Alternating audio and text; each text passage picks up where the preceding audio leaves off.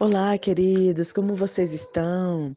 Estamos finalizando a nossa série de devocional Jesus e as Mulheres. E quanto aprendizado nós tivemos, não é verdade? A cada encontro, a cada reencontro com Jesus, nós saímos diferente. Sim, todas essas mulheres, elas tiveram um encontro com Cristo. E ao se encontrar, algo nelas mudaram. E é esse o convite que eu quero fazer para você nesse dia e te perguntar: você já teve um encontro com Jesus? Qual foi a última vez que você realmente senti, se sentiu impactado, impactada pelo Espírito Santo de Deus? Quando que você fala assim, não, realmente agora eu mudei. Agora eu entendi. Agora eu tive uma experiência com Cristo. Eu fui criada na igreja é, evangélica, né? Vamos dizer assim. Fui criada em um lar cristão. E é muito interessante que a... teve um momento que eu tive que tomar essa decisão.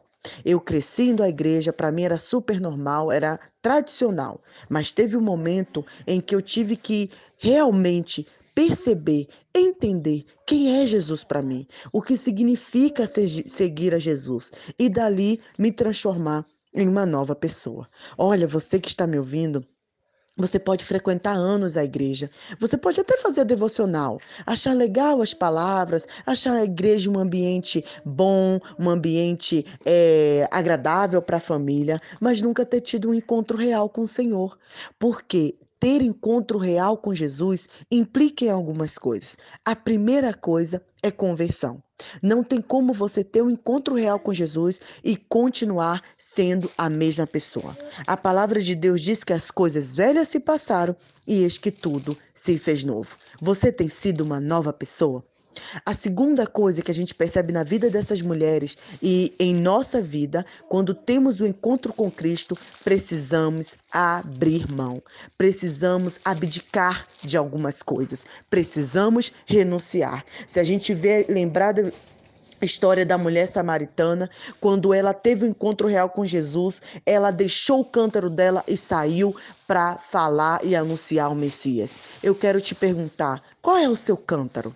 O que te prende hoje? O que te impede de ser uma pessoa renovada pelo Espírito Santo de Deus? Você precisa renunciar.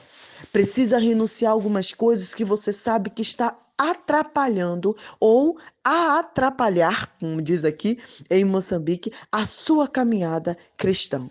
Então, a primeira coisa é conversão, a segunda é renúncia. E a terceira coisa que implica quando temos um real encontro com Jesus Cristo é a santificação. A palavra de Deus diz que sem santificação nós não veremos ao Senhor. Nós precisamos estar em processo contínuo de transformação, de santificação, de separado, né, de estar separado para a obra do Senhor.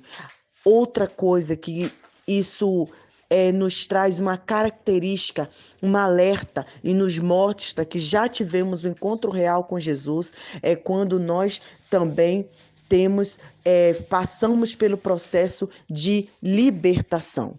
Eu quero te perguntar: do que você precisa se libertar? Entenda que conversão é um ato. Você se converteu, Cristo entrou na sua vida. Mas e a libertação? Quantos traumas você carrega? Quantas dores te impedem de ser uma pessoa plena em Jesus Cristo? Então, a libertação é necessário para a caminhada cristã.